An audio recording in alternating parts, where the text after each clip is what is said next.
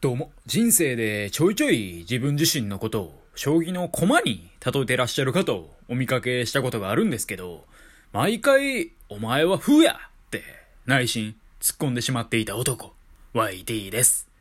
何が桂馬やちょっと独特な動きできますぜみたいな感じで、ええように嫌がって、かっこつけんな。風や、お前みたいなもんは。ってね、ちょっと思っちゃってますね。だからね、今後自分自身のことを将棋の駒で例えるような人が現れた時は、お前は風やってね、言ったろうかなと思いますね。でも、正直に言ったらね、めちゃくちゃキレられる場合もあると思うんで、あ、ちょちょちょ、でも、なってはりますけどね、ってね。実質、金賞ですけどね、ってね。良い子のあなたは言いましょう。はい。今日はですね、今週の雑談ということで、一週間にあった出来事を話していこうかなと思います。今週はそうですね、実生活ではあんま何もなかったんですけど、ふと思ったことがありまして、それがね、カタカナってむずくね？ってことで、食べ物の名前とかだと結構覚えられたりしますけど、それ以外はね、ちょっとわけわかんないと言いますか、まあ、よくね、日本語にカタカナ英語を混ぜながら話す人もね、この世の中にはいらっしゃるわけで、うんうんうん。このプロジェクトはアジャイルで進めていかないといけないよね。そのためにはメンバー間でコンセンサスをすぐにとってコンフリクトは起こらないようにしたいよね。え？もうインシデント起きちゃった？マジで、こりゃアサップでソリューション出していこうよ。みたいなね。いや、もうちょっと何言ってるかわかんないと。ってことがね、まああるなと思いまして。で、思えばね、この私のね、カタカナとの決別ってのは、学生時代の日本史か世界史かの、あの運命の選択で全て決定づけられていたなと思いまして。あんまりね、記憶にはないですけど、私高校時代はね、どっちかっていうと文系寄りのコースにいまして、まあ数学もやってたんですけど、まあ文系寄りのコースにいて、で、高2の時に日本史も世界史もどっちも学んで、で、高3の時にどちらかを選ぶみたいな、確かそんな感じだったんですよね。で、私は高校2年生のその1年間で思いましたね。カタカナ、マジでわからんって。カタカナ覚えられないと。カタカナのね、なんか名称で覚えてるのは、真のね、初代皇帝か、まあ何代皇帝か忘れましたけど、まあ真の皇帝のヌルハチだけですからね。しかも、なんでね、中国というか、アジアの人間やのに、お前カタカナやねんってね、ヌルハチに突っ込んだ記憶もありますね。まあ、ヨーロッパとかね、みんな名前クソ長いですからね。まあ、それこそね、なんちゃらかんちゃら三世とか言われてもわからんと。で、なんちゃらかんちゃら五世もいて、で、そのなんちゃらかんちゃら三世の時は、カタカナね、なんちゃらかんちゃらの戦いがあって、で、五世の時は別のね、なんちゃらかんちゃらの戦いがあると。へもうわからんと。もう勘弁してよってね、思いましたね。でね、今ね、ググってみたら、世界史は確かにカタカナが多いと言われます。でも、そんなことはありませんってね。そんなことを書いた記事があって、で、その中でね、ヨーロッパの歴史はカタカナが多いです。でも、中国史や東洋史も世界史には出てきて、ここでは漢字がたくさん出ます。みたいな風にね、書いてあって、で私思いましたね。嘘つけってね。じゃあ、ヌルハチあいつは何やねんって話で、あいつがっつり中国人やないかと。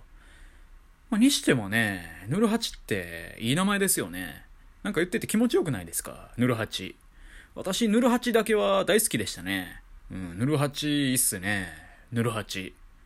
おうおう、俺？皇帝のヌルハチやけど？みたいな感じで毎回自己紹介、あいつやってたんすかね。まあでもいいっすよね、ヌルハチ。でもね、こういうね、日本史か世界史かみたいな、受験戦略っていう感じで考えると、世界史を選ぶ人って少ないんで、チャンスとも言えるかもしれないですけどね。まあ、日本史をね、ほとんどの人を選ぶじゃないですか。だからこそね、世界史のチャンスが広がるみたいな、そういう側面があって、まあ、日本史オタクみたいなやつ多いですからね。で、センター試験だけでしかね、世界史を使わないってするなら、ま、センター試験マークシートですからね。そんながっつりちゃんと名称を覚える必要なくて、まあ、ぼんやりでもね、割といけるというか、まあ、世界史自体がね、広く浅くって感じのレベルでしかね、まあ、高校生活だとできないわけなんで、まあ、ぼんやり覚えておけばね、なんとかなるかもね。知らんけどね。で、話大きく変わるんですけど、ちょっと前というか、まあ、結構前なんですけど、私、ラジオのね、配信について考えることがありまして、それが、ラジオって、二人組の方がね、圧倒的に強いよねってことで、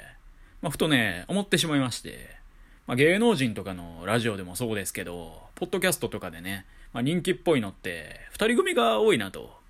大体ね、ラジオの感想とか見てみると、二人の掛け合いが面白くて、いっぱい聞けちゃいますみたいなことがね、多いっすもんね。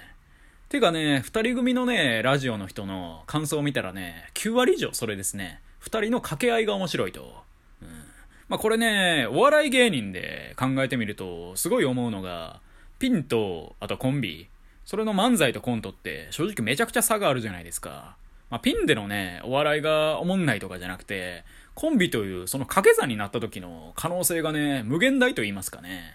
まあ、近年の R1 はあんまり見れてないんで、これね、当てはまってなかったらちょっと申し訳ないですけど、R1 って結構やっぱパターンがね、決まってるなと私見てて感じてまして、大体3パターン。フリップネタか、個性がすごいキャラを作るか、歌ネタかみたいな。大体この3パターンの奴らがね、優勝してるというか、てか出てくる人らもね、大体この3パターンにね、なんか分類分けできるなってのがあって、まあでもね、これがね、コンビになると、めちゃめちゃ可能性が増えるというか、なんかキャラが強い人と歌ネタできる人の組み合わせみたいな場合もあったりとか、まあ単純にね、その掛け算の数が半端じゃなくなるってのがあって、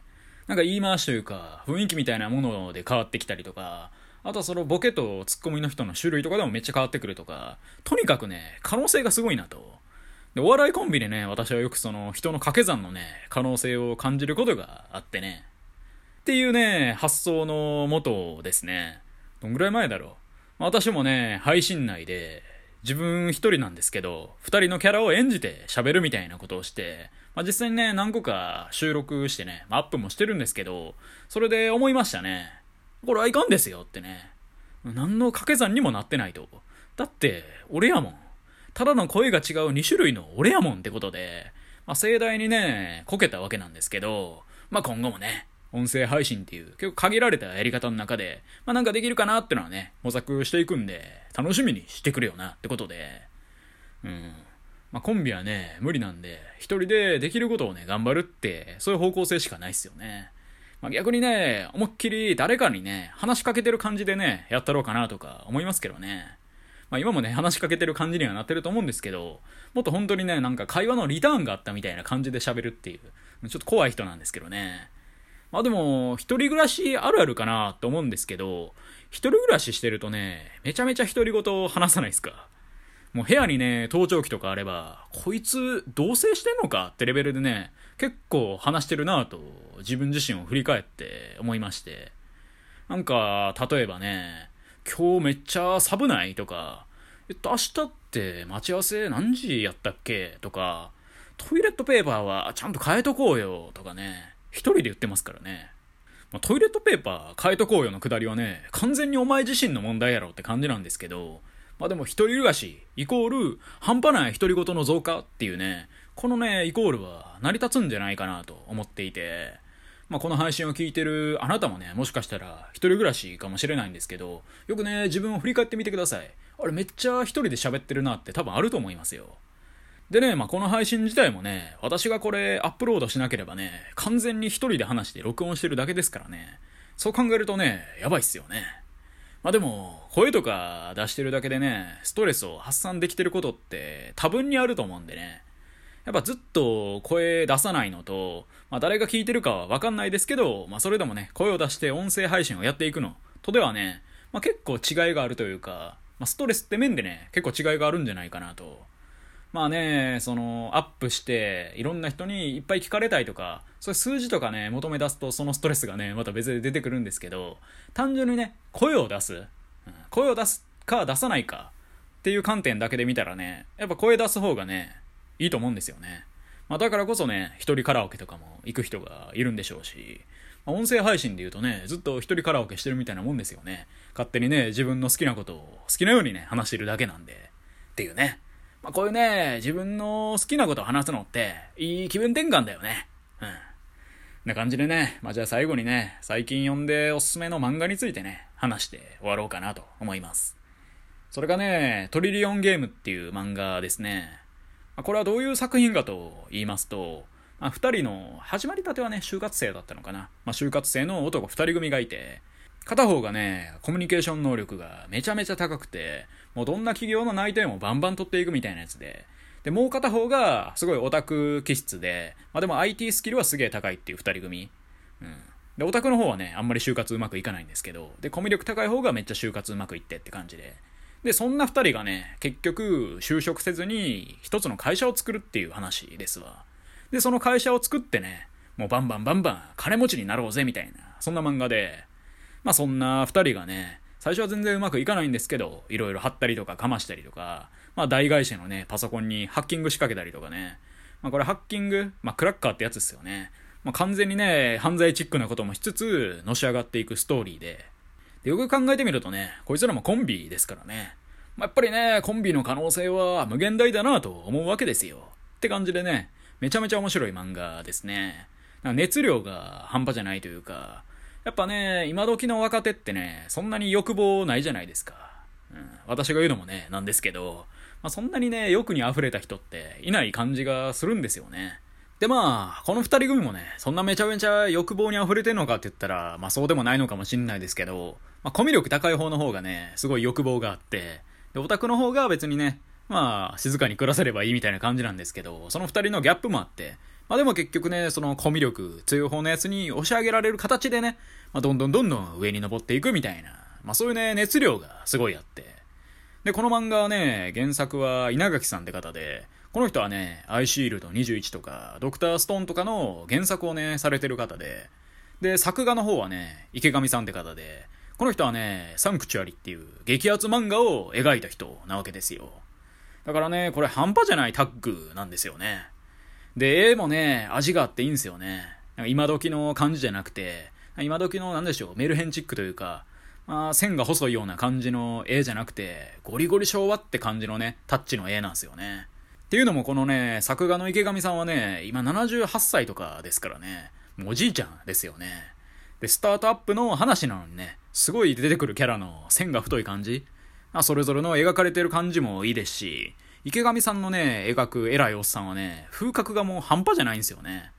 で、そのおっさんたちがね、大企業とか芸能プロダクションのボスとかで、すげえね、圧力がある感じに書かれていて、いい味が出とるんすよね。で、現在ね、トリリオンゲーム5巻まで出ていて、すごいね、スピード感で進んでいってるんで、おそらくね、10巻ぐらいで終わると思いますね。まあ、バーってね、駆け抜けて終わる感じの漫画だと思うんでね、まあ、ぜひね、気になる方は読んでみてください。概要欄にリンク貼っておきます。という感じでね、まあ、今週も色々お話できたんで、終わっていこうかなと思います。以上、YD でした。今日も聞いてくださり、どうもありがとうございました。